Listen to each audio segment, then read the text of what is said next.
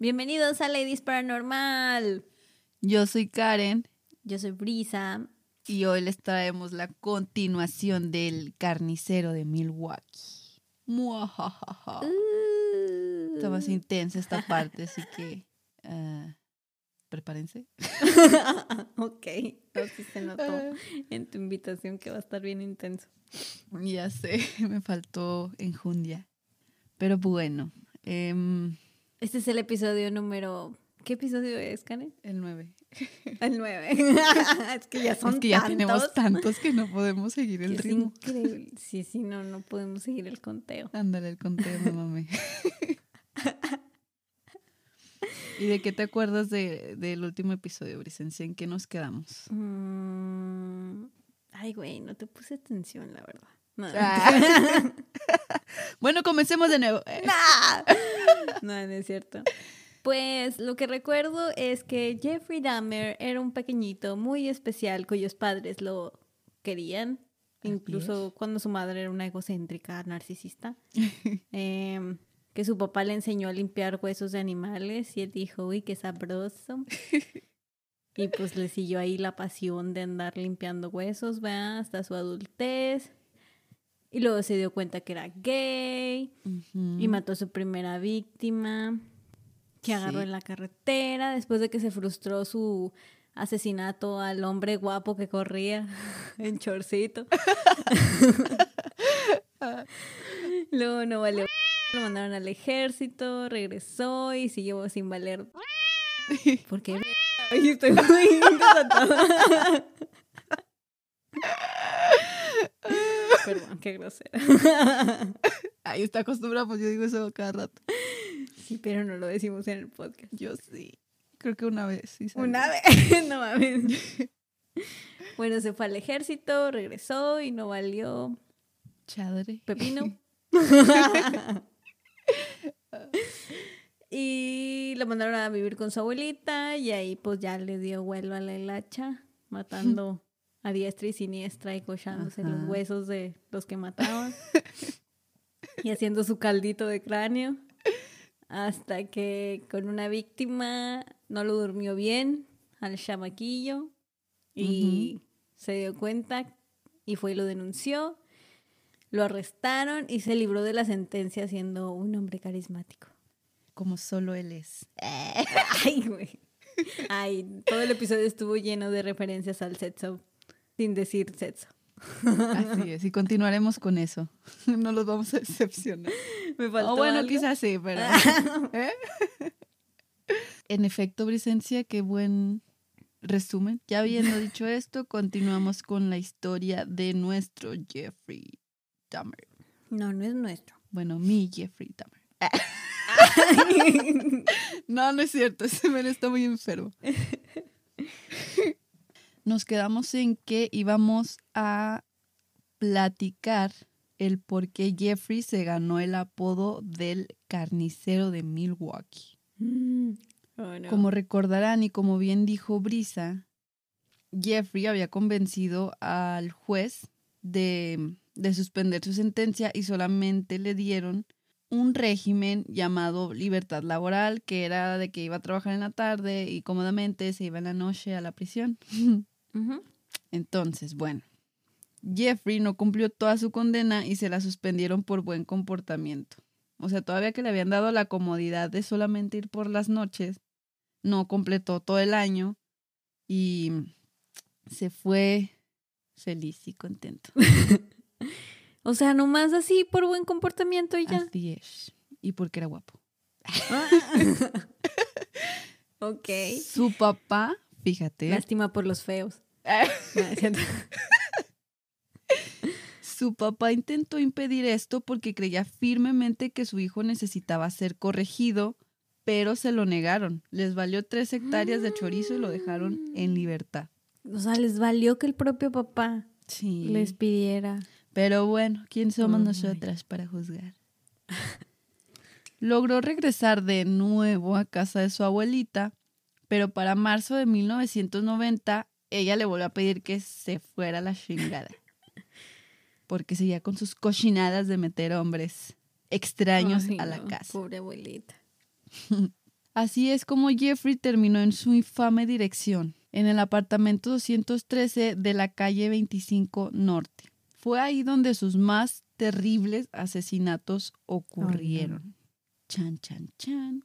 Jeffrey llevó a su casa, ya a su nueva casita, a su sexta víctima, tan solo una semana después de mudarse. Aquí es donde la frecuencia de sus asesinatos se elevaron considerablemente. El último hombre en convertirse en uno más de los trofeos de Jeffrey tenía 32 años y se llamaba Raymond Smith. Era un sexo servidor a quien Jeffrey atrajo con la promesa de 50 pelucholares a cambio de hundir el Titanic. Ah, Sexo, Brisa. Aquí no mencionamos perdón. esa palabra. es que soy una niña inocente, no puedo entender eso. Así que Raymond aceptó un trago de este sujeto. Si tan solo supiera que en esa bebida habían siete pastillas para dormir trituradas. Tan pronto quedó inconsciente, Jeffrey lo estranguló y se aprovechó del cadáver. Ay. Al día siguiente se fue a comprar una cámara Polaroid. Al regresar a casa encontró un nuevo uso para el cadáver. Lo acomodaba en posiciones sugestivas que le servían como estímulo para masturbarse después. O sea, hizo un playboy con cadáveres. Ay, no. Con todo respeto. Cuando terminó de tomar las fotos, Jeffrey lo desmembró en el baño. Hirvió los brazos, piernas y pelvis con Soilex, que era un detergente industrial, y enjuagó los huesos en un fregadero. Después, Jeffrey separó el cráneo del cuerpo y disolvió el resto del esqueleto en un contenedor lleno de ácido. Jeffrey lo pintó con spray y lo guardó junto al cráneo de Sears, que se había traído de con su abuelita. Todo lo cargaba bueno. a todos lados, ¿eh? Al menos no le dejó ahí cochando Sí. abuelita. Una semana después, en mayo 27, Jeffrey encontró a su siguiente víctima. Conoció a un joven que atrajo a su departamento. Una vez ahí, Jeffrey cometió un error. El menso se tomó la bebida con pastillas para dormir que le había preparado al chavo y cayó en un sueño profundo. No mames, o sea, se equivocó. En vez de Sí. dársela a él, se la tomó. Exacto. Para cuando volvió en sí al día siguiente, el chico desconocido le había robado varias cosas, incluyendo dinero en efectivo y una cabeza. Eh, no, no te la cabeza. no. Obviamente no reportó nada a la policía porque pues Oh, simio no mata sí. simio. Bueno, al menos uno se salió con algo bueno. Sí. Al mes siguiente, Jeffrey invitó a un amigo suyo de 27 años llamado, llamado, llamado Edward Smith a su apartamento. Lo drogó y lo estranguló pensando en la mejor manera para preservar el cadáver. Jeffrey usaba técnicas de blanqueo que hacía que los huesos se hicieran frágiles y fueran propensos a deshacerse. Así que decidió poner el esqueleto en un congelador que ahí tenía por varios meses con la esperanza de que se disiparía toda la humedad del cuerpo. Pero esta teoría resultó ser cualquier cosa menos verdad, ya que el cuerpo contenía aún más humedad cuando Jeffrey lo sacó del congelador. Ay. En un último esfuerzo por salvar el cuerpo, Jeffrey metió el cuerpo al horno para secarlo. Ay, no. Pero lo que ocasionó fue que explotara No mames. y de manera violenta. Así que no tuvo más remedio que deshacerse de todo. Ay. Jeffrey después declaró que se sentía terrible por haber matado a alguien en vano, ya que no pudo preservar ni una parte del cuerpo del hombre. Motivo por el cual para él Edward Smith no contó y pues la policía nunca pudo encontrar ni un resto del cuerpo de esta persona. Pues no hizo caput. Tres meses después de la muerte de Edward Smith, Jeffrey recogió a Ernest Miller de 22 años. Lo conoció en una esquina y logró tentando, diciéndole que le daría 50 dólares por el solo hecho de dejarlo escuchar los latidos de su corazón Ay, y su estómago. what? Obvio, como esto fue tan romántico, aceptó. Ay, imagínate que alguien llegara diciendo, me dejas escuchar tu corazón. Ay, Ten no, 50 pinche dólares. No. Cuando Jeffrey le pidió una felación, Miller le dijo que le iba a costar un poquitín más. No, pues sí, oye. Porque solo había dicho de que... oírle los latidos del corazón a eso, creo que sí hay un gap muy grande. Sí, se la bañó. Antes de continuar, Es que acuerdo, o sea, es que dijo el corazón y su estómago. Ah, Yo ok. pienso que como iba bajando. Ah, no te creas. Tres por uno. No, ¿verdad? No, no, nada. Tres por dos, ¿no? Yo creo. No sé. Ay. Antes de continuar, Jeffrey le ofreció un trago, pero luego se dio cuenta de que solo le quedaban dos píldoras en su alacena. Sabía que dos píldoras no eran suficientes para sedar apropiadamente a un hombre adulto, así que tuvo que improvisar. Mm. Después de que Miller se tomara la bebida y ver ligeros signos de sedación en él, Jeffrey sacó un cuchillo y rebanó su arteria carótida. What? ¡Improvisación! La víctima, visiblemente sorprendida, se desangró en segundos. Jeffrey fue rápido por su cámara para tomarle fotos al cadáver de Miller en diferentes poses antes de llevarlo a la tina. Acto seguido, cortó la cabeza del cadáver. Cuando lo detuvieron, declaró que besó y platicó con la cabeza de Miller durante todo el proceso de desmembramiento. ¿Qué le pasa? Ay, no sé. Sí, estaba bien enfermo. Eso sí está bien creepy. Sí, oye, mínimo. Bueno, no sé. Ay, no, ya. Continúa. Bueno, pero aquí viene lo nasty. ¿Qué? Jeffrey le sacó el corazón, sus bíceps y otras partes carnosas. Bíceps. Ok, hizo menudo. no, no te creas. Yum. Ah, no, no es cierto, guácala. ¿Tú qué? ¿Hiciste menudo? Dije yum. Ah. Guácala, Karen. Sí, ya sé, guácala. Jeffrey le sacó el... co- Ah, ya lo había dicho. Fuck. Y otras partes carnosas y las guardó en bolsas de plástico en su refrigerador con el fin de comérselos más. Entonces iba a ser menudo. Sí. Oh my god. Menudo gringo. Mm, ¿Sí sabías? Bueno, ah, dato curioso. ¿Sí sabías que el origen del pozole en realidad es caníbal? What? No. Sí, supuestamente era parte de. Ay, no sé si de la cultura. Soy una ignorante, pero. de Tenochtitlán y todos esos mayas, aztecas. No estoy segura No cuál de esas manches, culturas ¿Qué pedo? agarraba carne de los sacrificios y eso era originalmente el pozole. Y cuando llegaron los españoles a evangelizarlos y les dijeron, "Eh, es que como que, que te comas a tus amigos no está bien. Fue cuando cambiaron la carne humana por carne de cerdo, que supuestamente es lo que más se parece en consistencia y sabor. No manches, no sabía eso. ¿Qué pedo?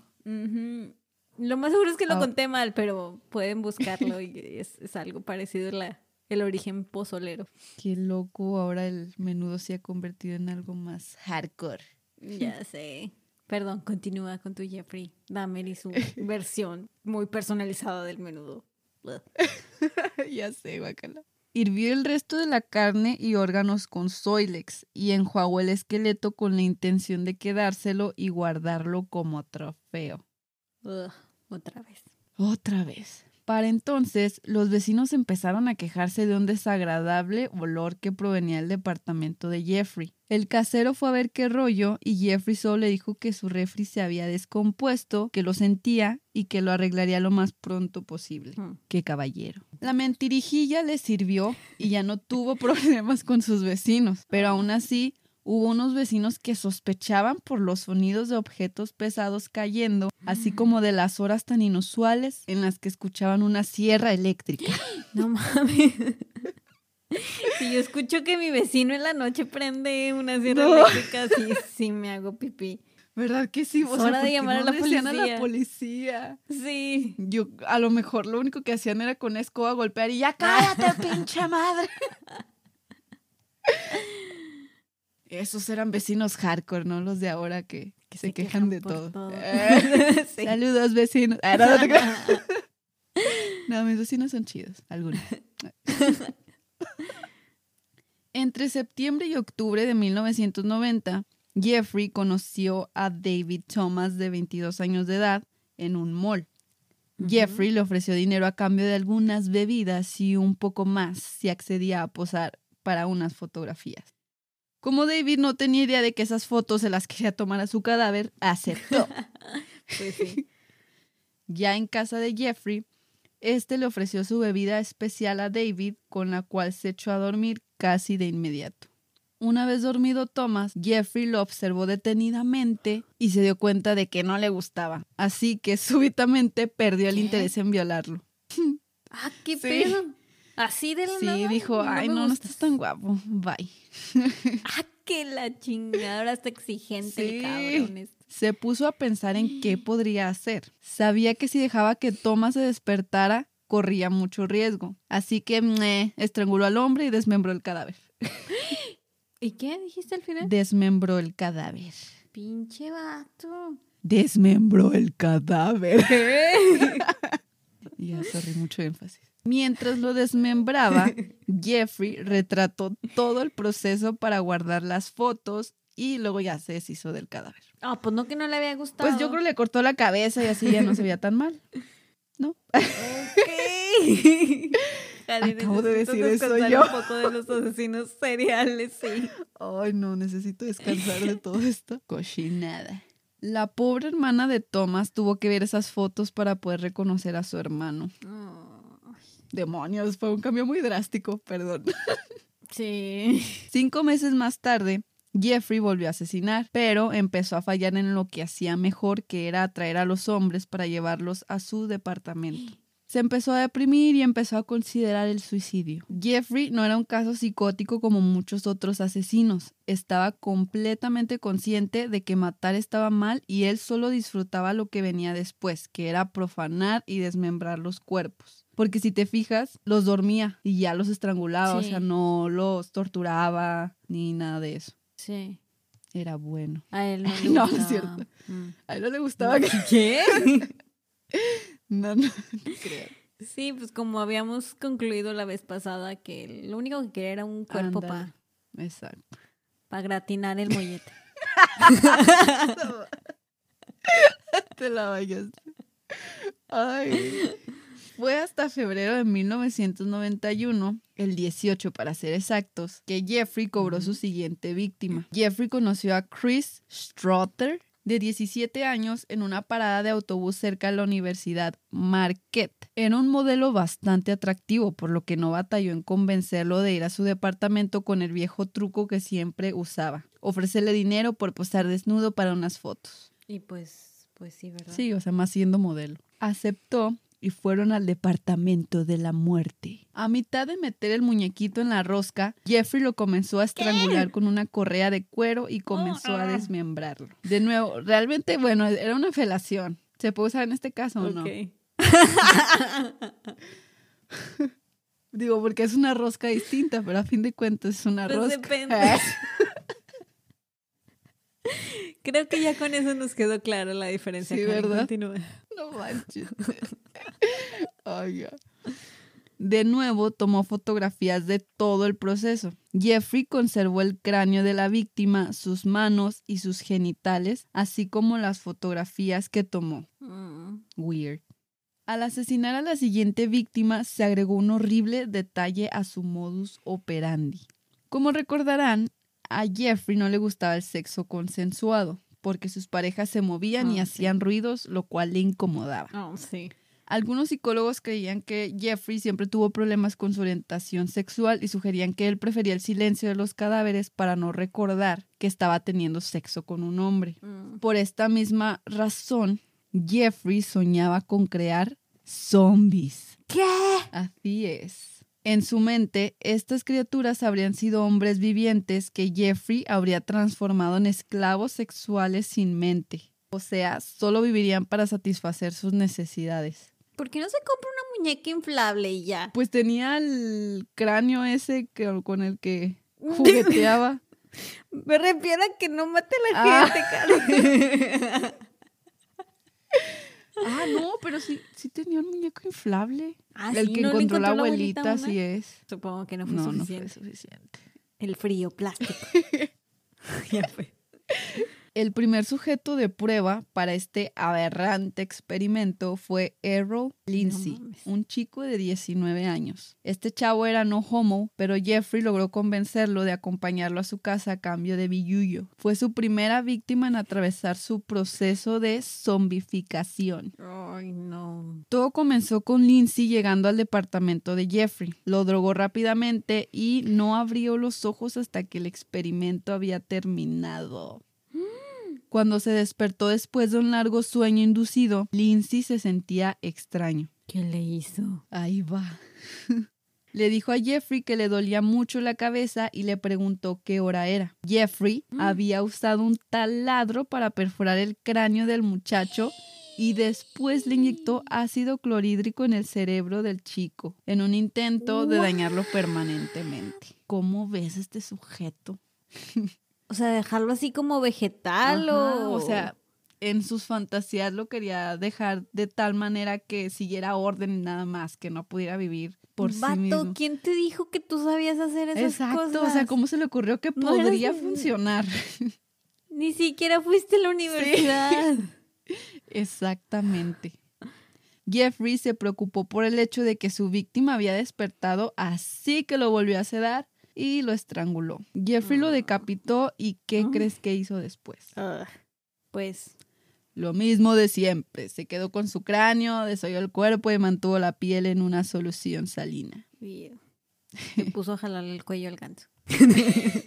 Muy probablemente.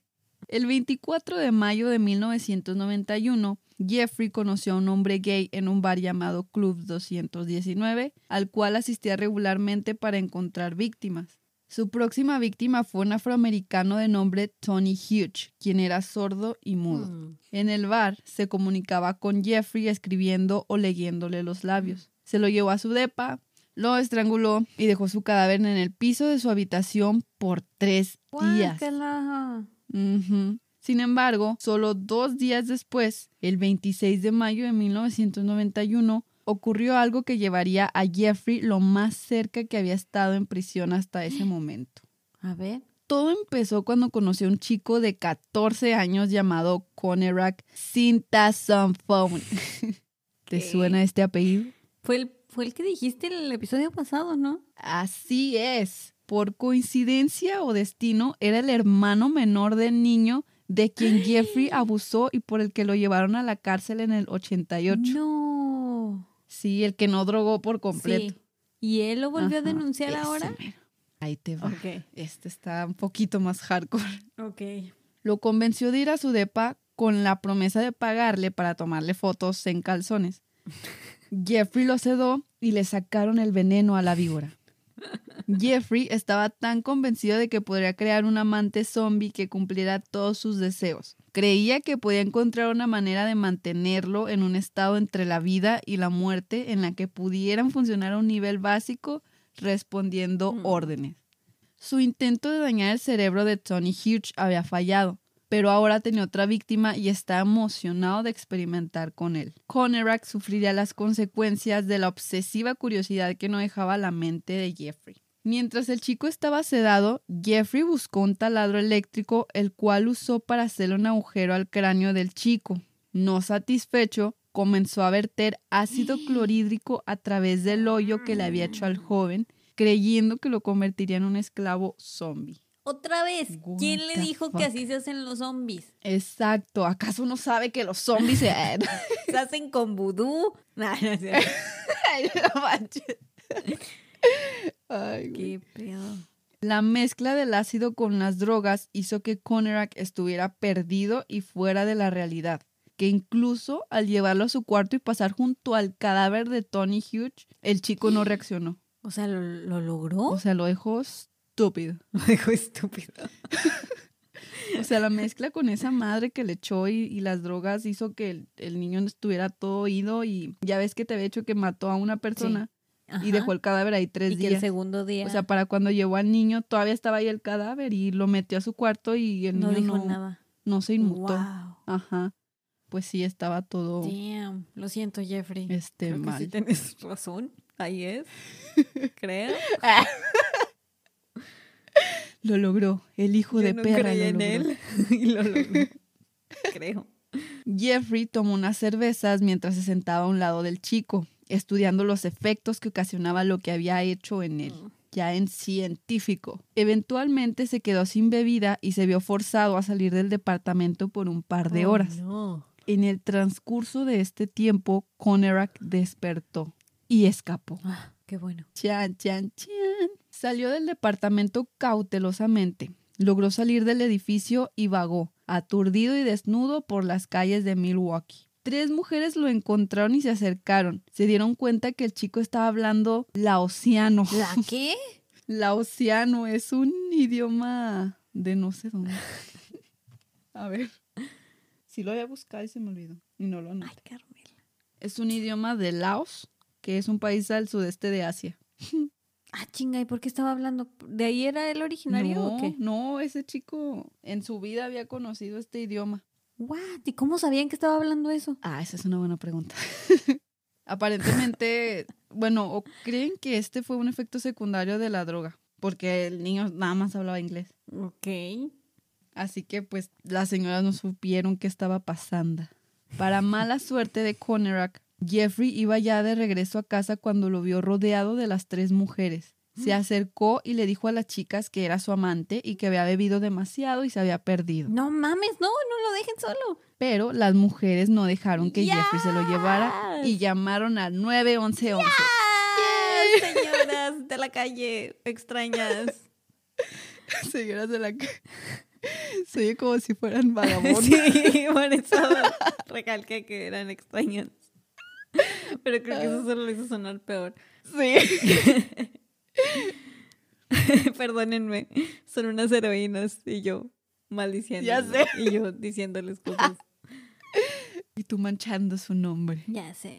Perdónenme, señoras de la calle. Dos oficiales llegaron rápidamente a la escena, lo que puso a Jeffrey en una situación muy delicada. Con dos oficiales camino a su casa, Jeffrey sentía que ya, todo había acabado. Pero les dijo que tenía pruebas de que era su amante. Les comentó que tenía fotos que probaban su relación. Aún así, las tres mujeres no estaban convencidas y le dijeron a los oficiales que vieran las pompitas de Conerak porque Oh. estaban sangrando bien feo. Mírale sus pompitas, señor oficial.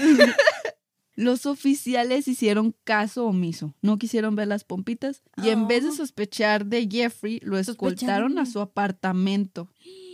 O sea, se lo quitaron a la señora, se lo llevaron al departamento de. Jeffrey. No mames, ve- ¿ves, ¿ves por qué las mujeres deben de liderar los países?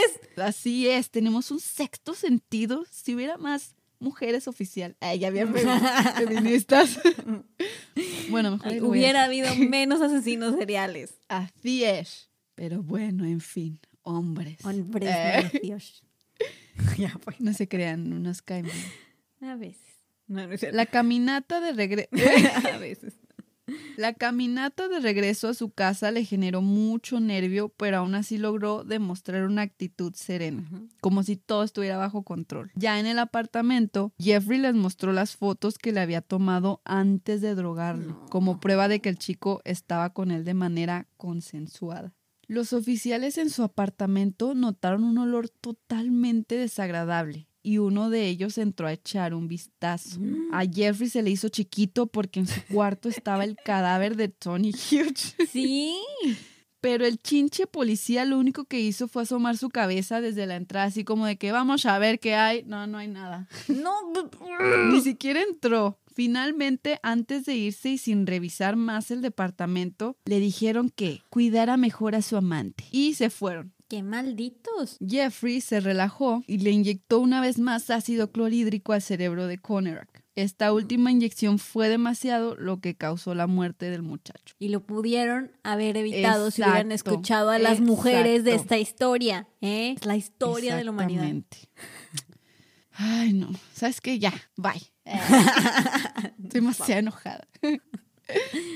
Jeffrey faltó al trabajo el día siguiente para encargarse de los ahora dos cadáveres que tenía en su departamento. Guardó el cráneo de ambos en el congelador como trofeo y documentó el proceso de desmembramiento de los cuerpos. Ay, ya, Ujú. Jeffrey, ya. Ya aburriste, ya. Sí. Para este punto sí está así de que, ah, qué sorpresa.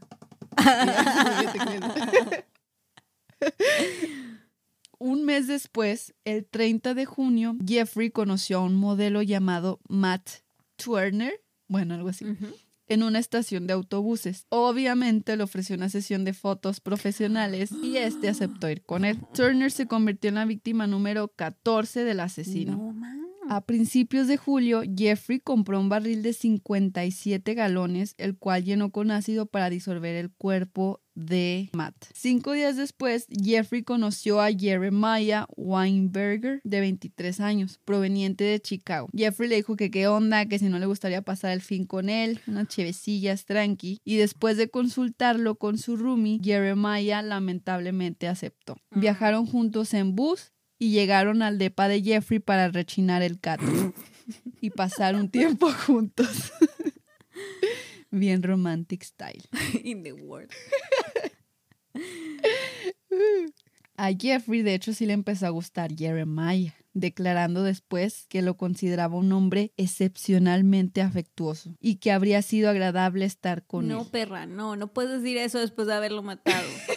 Exacto. No había pensado en asesinarlo hasta que Jeremiah le dijo que ya se tenía que ir. no más. Sí. Como ahora bien sabemos, esto no le gustaba para nada a nuestro escalofriante personaje y era un desencadenante para iniciar con sus horribles rituales, por lo que amablemente procedió a ofrecerle su famosa bebida. Una vez inconsciente, Jeffrey le hizo un agujero en el cráneo. Ay, seguimos con los zombies. Sí. No entiende. Esta vez fue diferente. Mm. Le inyectó agua hirviendo en un intento de poder convertirlo en su zombie esclavo.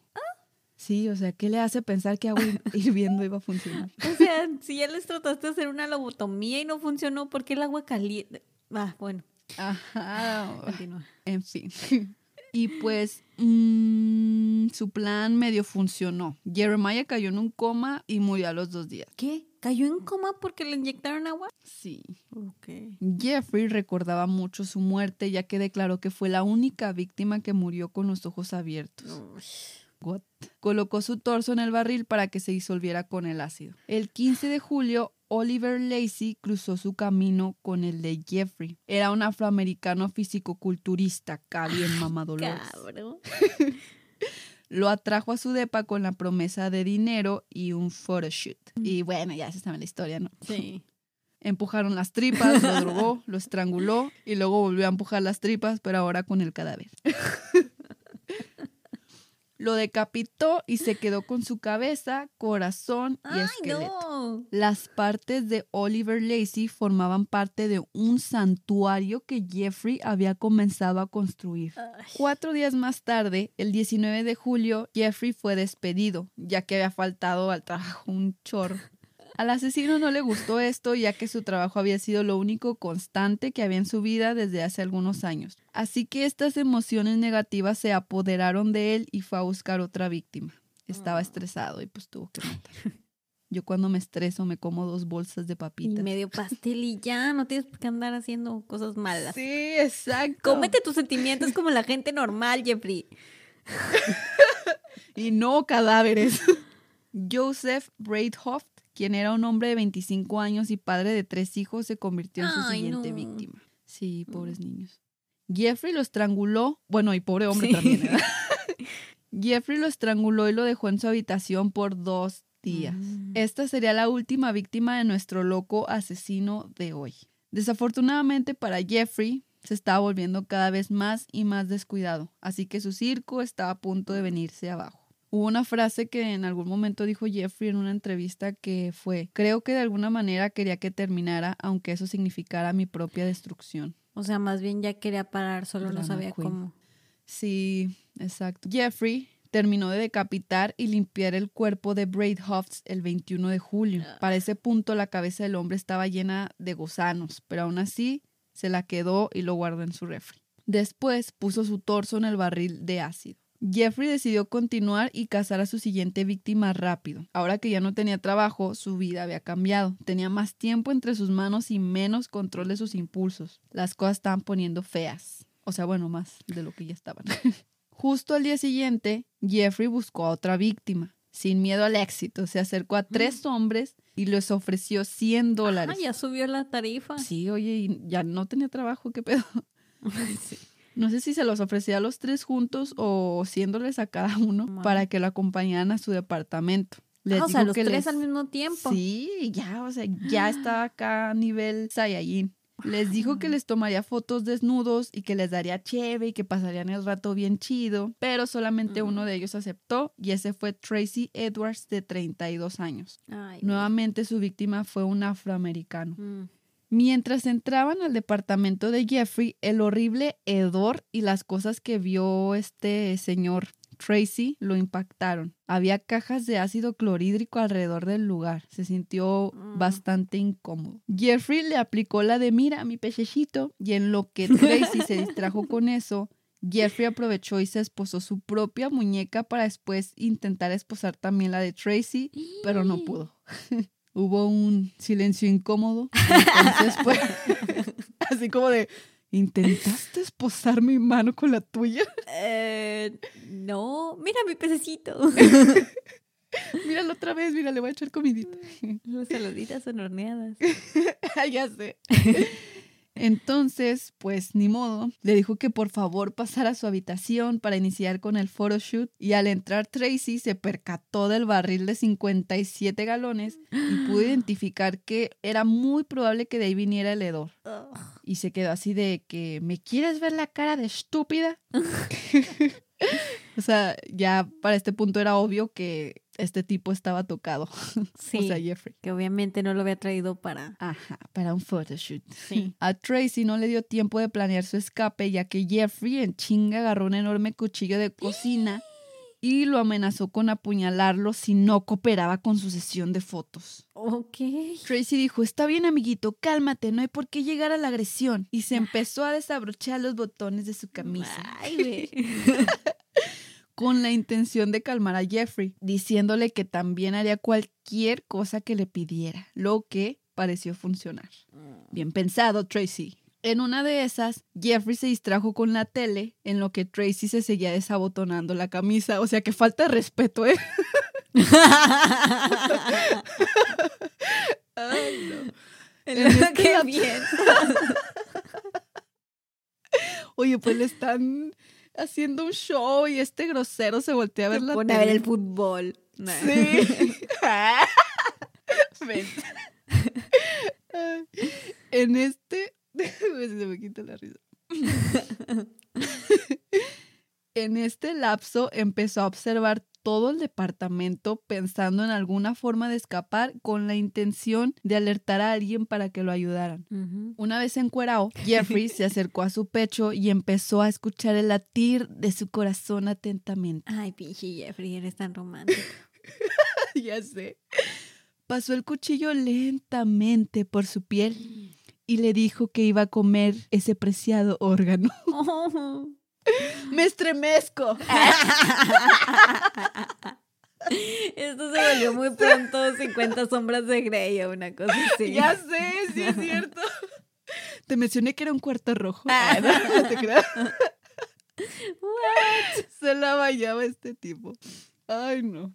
A juzgar por lo que Tracy vio en la habitación, supo que este loco no estaba bromeando y que su vida realmente corría peligro. Tracy intentó una y otra vez de convencer a Jeffrey de que eran camaradas, pero Jeffrey ya había tomado una decisión. Ay, no, no, no, no. Tracy dijo que tenía que ir al baño y Jeffrey lo dejó. Estaba Mm. esperando pacientemente el momento para asesinarlo. Y Tracy estaba esperando el momento perfecto para poder escapar. Y finalmente, cinco horas después, el momento llegó. ¿De qué? Pam, pam. Ay, ahí va. Era casi medianoche. Tracy pidió otra vez ir al baño. Jeffrey, para lo cuidadoso que era, olvidó asegurar las esposas de Tracy. Era ahora o nunca. Salió del baño y le metió un tremendo puñetazo en la mera boca y en el Sí, estómago, Tracy, sí. haciéndolo perder el equilibrio y así logró salir corriendo del edificio hacia las calles. Desnudo, con Antes- sus pompitas sangrando. Sí, pues sí. Antes de que Jeffrey se las hubiera cobrado. Dos policías se percataron de un extraño hombre que iba corriendo desnudo con esposas en una muñeca y gritándoles, lo calmaron ya que estaba todo paniqueado y en shock y por fin pudo contarle la historia. Un tipo raro lo llevó a su casa y lo esposó antes de amenazarlo de matarlo con un cuchillo, fue lo que les contó. Los policías decidieron acompañarlo de regreso al apartamento del tipo raro. Al llegar al número 213 y tocar la puerta, un bondadoso y agradable hombre rubio de 31 años Mm. abrió y les permitió entrar. Escuchó mientras Tracy le repetía a los policías lo que había sucedido. Jeffrey dijo que sí. ¿Y qué? Jeffrey dijo que sí, sí, que sí lo había esposado, pero que después le ofreció quitarse. Maldito Jeffrey mentirosa. Uno de los policías le dijo que se abriera la chingada y entró al cuarto de Jeffrey, donde encontró el cuchillo que Edward había descrito. También vio un cajón abierto donde habían muchas fotos y al acercarse a verlas se percató de que eran polaroids de cadáveres en diferentes etapas de desmembramiento y partes del cuerpo en diferentes posiciones. Impactado, Impactado. nuestro héroe se dio cuenta de que el escenario en la que esas fotos fueron tomadas era idéntico al de la habitación donde estaba. Sacó las fotos y se las enseñó a su compañero. Jeffrey había sido descubierto. Por fin. Ah, al fin. En un ataque de desesperación, Jeffrey se abalanzó a uno de los policías con la intención de evitar que lo esposaran. Pero entre los dos lo sometieron, lo esposaron y lo taclearon. Ándale, güey. Mientras uno lo cuidaba, el otro policía comenzó a inspeccionar el departamento para recabar más evidencia. No tardó mucho. Apenas abrió el refri y el oficial Rolf Mueller lanzó un grito, cerró la puerta de un golpe y le dijo a su compañero, hay una pinche cabeza en el refri. Me lo imaginé gritando como sí, yo también. Ay, no. Jeffrey supo que ya estaba jodido, porque en el refri no tenía solo la cabeza, sino que también tenía órganos guardados en bolsas Ziploc, not sponsored, y en jarras de vidrio. Mientras el fin de Jeffrey se acercaba, la culpa que tenía muy dentro comenzaba a salir. Ay, ahora sí, ¿verdad? Pues sí, ya te cacharon. Por lo que hice, debería estar muerto. Fue lo que les dijo Jeffrey a los policías en lo que llegaban los refuerzos. Después de llevarse preso a Jeffrey, la policía comenzó a investigar cuidadosamente qué más encontrarían en el departamento número 213. Pues sí.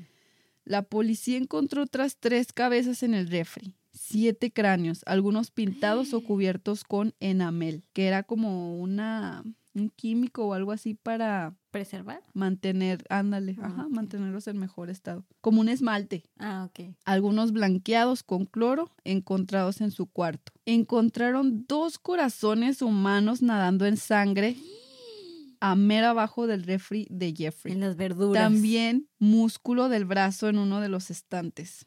Dentro de otro congelador encontraron un torso completo y carne humana. Por si esto no fuera lo suficientemente perturbador, encontraron dos esqueletos completos y un par de manos cortadas. Ah, Sí, qué pedo. Para empeorar el asunto, los policías encontraron 74 Polaroids de los cajones del cuarto de Jeffrey, documentando las diferentes etapas del desmembramiento de los cadáveres. Mm. Otras fotos eran de los cadáveres en poses, entre comillas, eróticas. Que eran de las peores fotos que los policías habían visto, pero fue a través de las mismas que los policías pudieron identificarlos. Sí. ¿Qué más evidencia quieres? Exacto. Aunque se haya deshecho de todo. Aja, ándale, exactamente. ¿Te imaginas si no hubiera tomado esas fotos? ¿Qué hubiera pasado? No sabrían qué le pasó a varios. Sí. Ya en la estación de policía, el detective llamado Patrick Kennedy interrogó a Jeffrey.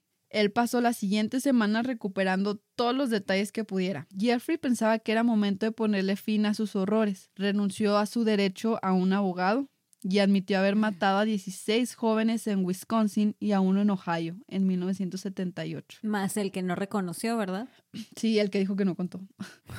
O sea, 18 en total. A ver, espérame, había otro. Y el que no se acordaba. Ya es que te dije Ah, uno que sí. supuestamente se levantó y dijo, ¿qué pedo? Pero vamos a aprovechar. 19. Que está pues. calientito. ¡Ah! También confesó que asesinó a Steven Hicks debido a sus fantasías de adolescente. Explicó que el hombre se había intentado ir después de haber tenido sexo con él y que no supo manejar eso. La confesión estresó a la policía alemana, que inició una intensa investigación para asegurarse de que Jeffrey no había matado a nadie mientras sirvió para el ejército estadounidense en su nación. Mm. Eventualmente corroboraron que no fue así. Nomás los molestaba. Sí. Cuando le preguntaron sobre el procedimiento que usaba para asesinar a sus víctimas, explicó que estranguló a la mayoría de sus víctimas después de drogarlos, mientras que en otros casos les inyectó ácido o agua hirviendo a través de sus cráneos. Le dijo a la policía que casi siempre hacía llorar al cíclope chino con los cadáveres y se masturbaba. y se masturbaba sobre ellos. Aunque lo de la masturbada, según Jeffrey, era opcional. ok. También explicó que abrir los torsos y ver los órganos lo excitaba mucho. Explicó cada uno de los asesinatos con detalle, Mm. excepto el de Steve Tuomi. Dijo que no recordaba cómo había muerto. Lo que sí recordó es haber puesto el torso en la tina para drenar la sangre y después remover los órganos que no le gustaban. O sea, todavía piqui el hombre. Sí. Les dijo que solo se quedaba con las partes que le gustaría comerse o que le gustaría quedarse como trofeo. Admitió también haberse comido los corazones, hígados, bíceps y parte del muslo de algunos cadáveres. Sí sería un festín el cabrón. En su retorcida mente, Jeffrey creía que las víctimas podrían revivir dentro de él. Ok. Ajá. Y por si fuera poco, los ablandaba y sazonaba para más placer. De hecho, te iba a preguntar eso, pero se me hizo muy perturbado. De ¿Cómo los cocinaba? Sí, qué pedo. ¿Cómo sabrá la carne humana? No, Karen, no vayas ahí. No, hombre, no, qué miedo. Jeffrey dijo que comerse esas cosas le producía erecciones, pero la sangre humana no le gustaba. Ah, Sí. Problemas del primer mundo. um, de- Problemas de asesino serial en los 70. Ya sé. Ah, no, ya eran los 90, ¿verdad? Sí. Che. Bueno, pues su primera víctima fue en el 70. Sí, sí, cierto. Incluso después de todas esas declaraciones horribles, hubo otra que los dejó helados. Cuando le preguntaron que por qué se quedó con tantos huesos, Jeffrey les dijo que estaba construyendo un altar dedicado a todas sus víctimas.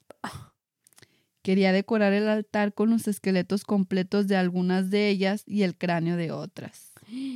Jeffrey creía que podía obtener poder de sus víctimas a través de este altar.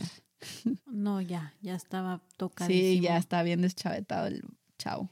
Admitió también que si existe una clase de poder maligno en el mundo, quizás se había influenciado por ello para cometer estos actos. O sea, no fue Ay. su culpa, fue culpa de algún ser maligno que lo poseyó. Nah, mames, sea Sí, hombrecito. ya se, se lo estaba bañando. Aquí van resumidos sus cargos. Ok. El 25 de julio de 1991 fue acusado de cuatro cargos de asesinato. El día siguiente se le agregó el cargo de 11 asesinatos.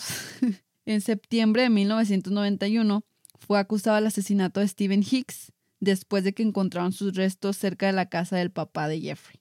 No fue acusado por el intento de asesinato de Tracy Edwards. ¿Por qué? No sé. O sea, el que salió bien librado, el que acabó El... llevando a la policía a su Eh, departamento. ajá.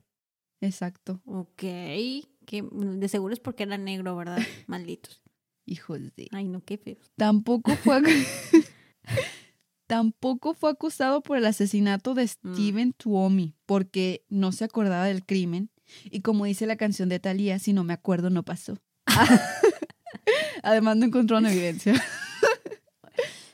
Ay, El 13 de enero de 1992 se declararía culpable por demencia de 15 cargos de asesinato. Tu ahora tío. Al utilizar una defensa por locura, Jeffrey buscaba una manera sencilla de ganarse la compasión del juez y del jurado. Pero era obvio que por los crímenes que había cometido eso no iba a ser tan fácil. La justicia venía por él y se lo iba a coger. Todo el episodio has evitado decir eso y al final la justicia se le iba a coger. Coger es diferente al sexo. ¡Ah!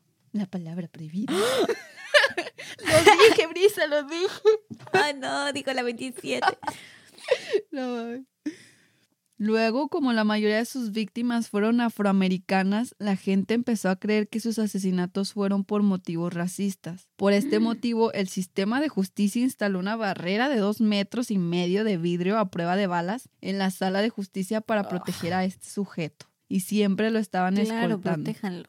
La defensa de Jeffrey empezó una batalla para probar que él estaba por lo menos sufriendo de parafilia y necrofilia, y de que su fuerte dependencia al alcohol, junto a su trastorno límite de la personalidad, fueron lo suficientemente fuertes para conducir sus impulsos y obsesiones a un punto incontrolable. Finalmente, también se le diagnosticó con un desorden psicótico, una condición que le ayudaría a la defensa a explicar por qué cometió estos actos tan inhumanos como el canibalismo. Pero el jurado sabía que este men no estaba para nada loco. Sus asesinatos fueron planeados y sabía exactamente lo que estaba haciendo. Eso sí, tampoco era un sádico. Simplemente usaba a sus víctimas como un vehículo para satisfacer sus propias parafilias. Hubo un aspecto raro que un psiquiatra forense descubrió que Jeffrey requería cierto nivel de intoxicación antes de poder matar a alguien. Esto sugería que Jeffrey estaba incómodo con matar mm. y que sabía que necesitaba alcohol para desinhibirse y poder ser capaz de arrebatarle la vida a alguien. ¿Qué pedo? Yo uso el alcohol para desinhibirme y poder bailar.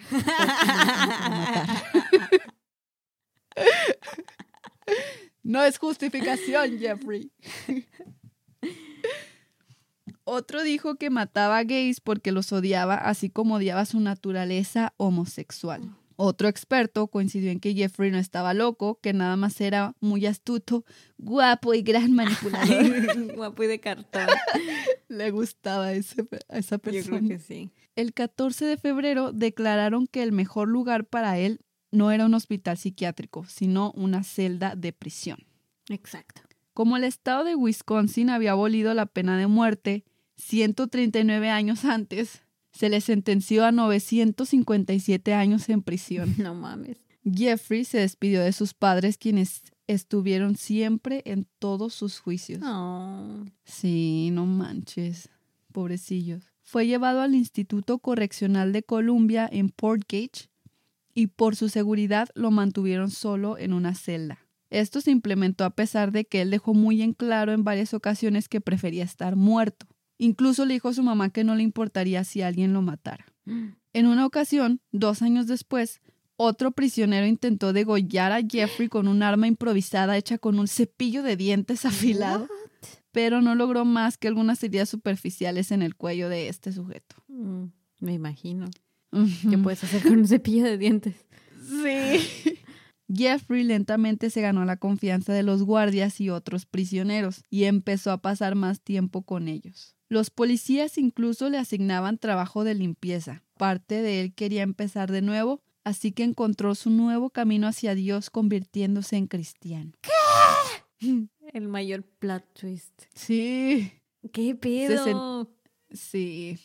Ya, con eso ya. ¿Qué? pues ya está limpio. Ok. Se sentía cómodo donde estaba. Perdón. Para lo que iba a decir. Pero, así como había prisioneros que ya lo consideraban pana, había otros que lo querían muerto.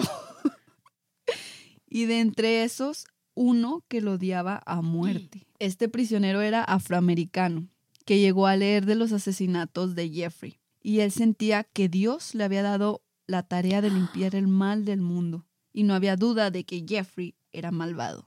El nombre de este prisionero era Christopher Scarver. Christopher vio a Jeffrey en el comedor, jugando con su comida, pretendiendo que las piezas de pollo eran partes de un cuerpo ¿Qué? y la catsup era sangre. ¿What? Así decía, no sé cómo sabían que... Que es para darle dramatismo. Sí, pues sí. Supongo. Espero. Llevaba un artículo del periódico donde describía los crímenes de Jeffrey y lo recortó para llevárselo, enfrentarlo y preguntarle por qué carajos cometió esos asesinatos. No, no, no. Su oportunidad llegó en 1994. La mañana del 28 de noviembre del 94, a Jeffrey se le asignó limpiar las regaderas del gimnasio junto a Jesse Anderson y a Christopher Scarver. Oh, no. Estaban todos desencadenados. En lo que limpiaban las regaderas, uno de los dos sujetos le picó la espalda a Scarver con un objeto largo o algo así. Esto lo encabronó, volteó a verlos y estaban los dos así de riéndose. Jeffrey entonces se separó para limpiar otro lado y esto le dio oportunidad a Christopher de seguirlo. En la mente de Christopher, él tenía permiso de matarlo porque todos sabían que lo odiaba a muerte y los oficiales aún así los pusieron juntos y hasta desencadenados. O sea, él lo vio como... en el mismo lugar. Si ya saben que me caga, ¿para qué me invitan? Sí. Y aparte no había guardias que los estuvieran vigilando, así que él sintió que era como una invitación a asesinarlo, una señal. Oh my God. Siempre llevaba el artículo del periódico en su bolsillo. Así de intenso y drama. Ha sido más traumado. Antes de confrontar a su presa, Christopher levantó una pesa, irónicamente la misma arma que el asesino utilizó para su primera víctima. ¿Sí te acuerdas? Con Hicks. Sí. Jeffrey escuchó al hombre acercarse y volteó. Vio a Christopher con un pedazo de papel en una mano y la pesa en la otra. Y de alguna manera entendió lo que estaba a punto de suceder. Christopher describió lo que pasó en una entrevista de la siguiente manera. Le pregunté. Le pregunté si había hecho todas esas cosas porque me sentía ferozmente disgustado. Estaba en shock. Sí, lo estaba. Empezó a buscar la salida enseguida. Lo bloqueé. Con dos golpes, Christopher aplastó el cráneo de Jeffrey. fue rápido entonces. Ajá. Qué irónico. Sí, qué pedo. No a gusto, también aplastó el cráneo del otro pobre vato. Ah, chinga, ¿y el otro No. qué? Sí. Pero a diferencia de Jeffrey, Anderson agonizó por dos días antes de morir. Ay, él que ni culpa tenía. Bueno, Sí, oye, imagino pues que según hizo cosas esto- malas porque estaba en la cárcel, pero, Bueno, o sea, pero Sí, es es cierto. independiente, o sea. sí, Ay, se la bañó. Pobre vato. Todo había acabado. Jeffrey Dahmer, asesino de 17 hombres, necrofílico, abusador de niños y conocido como el carnicero de Milwaukee, estaba muerto. Hijo de perro. En algún punto Jeffrey dijo, debí haber ido a la universidad, debí haberme dedicado a las bienes raíces y comprarme un acuario. Eso fue lo que debí haber hecho. Sí, Jeffrey, eso fue lo que debiste haber hecho. Y no matar 17 Pero no lo personas y comértelas. ¿Eh? ya sé. You son of a bitch. La mamá de Jeffrey, Joyce, le dijo a los reporteros, ya estarán contentos. que si estaban felices de que lo hubiesen matado. O sea, ella se, pues sí, se enojó porque lo mataron en la cárcel, pero Pues sí. señora, ¿qué esperaba? Pero bueno, supongo que es su mamá. y- Sí, pues sí, la verdad. Murió de cáncer en el 2000 y tuvo varios intentos de suicidio. Ah, Su hermano se cambió el nombre y vivía en el anonimato. me imagino. Eso es algo que debe de Sí, acosarte. de hecho. Su padre Lionel le lloró por muchos años. Oh. Incluso escribió un libro de su historia y la de su hijo. Y las ganancias del libro fueron donadas a las familias de las víctimas como alguna clase de compensación. Wow. Sí, qué fuerte. Los apartamentos donde vivía fueron demolidos en noviembre de 1992. Terminó quedando como terreno baldío. Querían construir un jardín conmemorativo, pero no se logró. Mm. Conmemorativo a las víctimas. Ajá. Ah, ok. Primero pensé que yo A No manches. Ok. Tracy Edwards nunca se recuperó de su terrible experiencia. A pesar de haber Mm. sido un héroe y haber logrado que capturaran a este enfermo, quedó sin casa y vagaba por las calles en 2002. Tuvo varios encuentros con la policía que involucraban drogas y en el 2012 fue sentenciado a 18 meses de prisión por haber estado involucrado en el asesinato de otro vagabundo. Se convirtió en lo que juró destruir. Creo que más bien quedó tan perturbado que la única manera que encontró de vivir fueron las drogas y Sí, pues, pues que sí, acabó estuvo mal. súper... ¿Cómo te recuperas de eso? Está cabrón. Sí. Jeffrey se consideró como un asesino serial único, ya que el sentimiento de culpa siempre lo atormentaba. Incluso, a pesar de que sus crímenes iban subiendo de tono, siempre estuvo consciente de que estaba haciendo algo malo, pero no fue capaz de parar. Aunque muchos otros creen que el hecho de que se sintiera culpable y supiera que estaba haciendo algo mal lo convierte en alguien más depravado que los otros asesinos seriales. Tienen Hmm. un punto. Algo Sí, es un- interesante. es un, punto interesante, ajá. Mientras que muchos otros psicópatas experimentan una separación de la realidad y una falta de conciencia completa del daño que están haciendo a sus víctimas, Jeffrey era plenamente consciente del impacto de su comportamiento tan inhumano. El caso de Jeffrey es prueba de que no todos los asesinos seriales son el resultado de abuso y trauma. Su historia podría sugerir que, o sea, todo niño debería ser supervisado, eh, escuchado, querido, amado. Porque, o sea, ve, así como Jeffrey que tuvo una buena infancia, pues ve lo que terminó. Sí, o sea, sí, sí tuvo problemas, pero de que no sus papás se así divorciaron y todo eso, pero Intenso. sus papás lo apoyaban. Exactamente. Hasta su abuelita. La abuelita, alguien piensa en la abuelita. sí, pues con esto concluimos la historia de esta persona. Esta larguísima jornada. Así es. Sí, fue, estuvo larguito, pero eh, las risas no faltaron. No, eso qué. ¿Tú qué piensas, Brisa? pues que sí está muy perturbado el tipo este. Demasiado tocado. Bueno, estaba. Y todo este tiempo que estuve diciendo que hace un caldito de gente, al parecer, era real. Lo era. Si se les hizo interesante esta historia o quieren saber más, hay una película que se llama Mi amigo Dahmer y está este, en YouTube, está completa y de buena calidad y todo. Órale. ¿Y de qué se trata? Sí. Pues de él. Ya sé, ¿verdad? Qué imbécil. Ay. Se trata de la Revolución Francesa. Pudiera ser. No, o sea, es que como dijiste mi amigo Damer, me imagino que a lo mejor era contada desde el punto de vista de un amigo de él o algo así, pero... Yo creo que sí, porque no la he visto. ¡Te mamaste! La empecé a ver, pero estaba cansada y me quedé dormida así. Pero sí, sí la voy a ver. Creo que la voy a ver hoy, porque sí me picó el inicio, pero te, estaba cansada y no, no pude competir con eso. Bueno, esa es la recomendación del día de hoy. Y pues sí. Uh, sin querer. Pues qué interesante, Karen. Una vez más nos trajiste un asesino serial con tu toque especial, con el sazón de Karen. Si tienen más sinónimos para la palabra prohibida, el sexo, déjenlos en Instagram para reírnos más. Bueno, y nos vamos, no sin antes decirles que nos esperen cada jueves en Spotify, iTunes, Google Podcast y YouTube y donde sea que encuentren sus podcasts. No sé, lo que quieran. Escúchenlo solamente. ¿Por qué estoy divagando tanto? Interrúmpeme, Karen. Y de paso, no se les olvide ir a nuestras redes sociales, Facebook e Instagram, donde estamos igual como Ladies Paranormal. Así es. Pues bueno, si van a hacer un caldito de humano, recuerda, ¿no? recuerden ablandarlo y sazonarlo con Nor Suiza. Patrocinado el episodio del día de hoy. No vayan a los departamentos de la gente cuando los inviten a un photoshoot. Por muy guapo, bien parecido, alto que estén. Y ya nos vamos antes de que Karen se enamore más de este hombre pervertido. Solo es guapo, no me van a negar Ya. que no era guapo. ya, vámonos antes de que te comprometas más.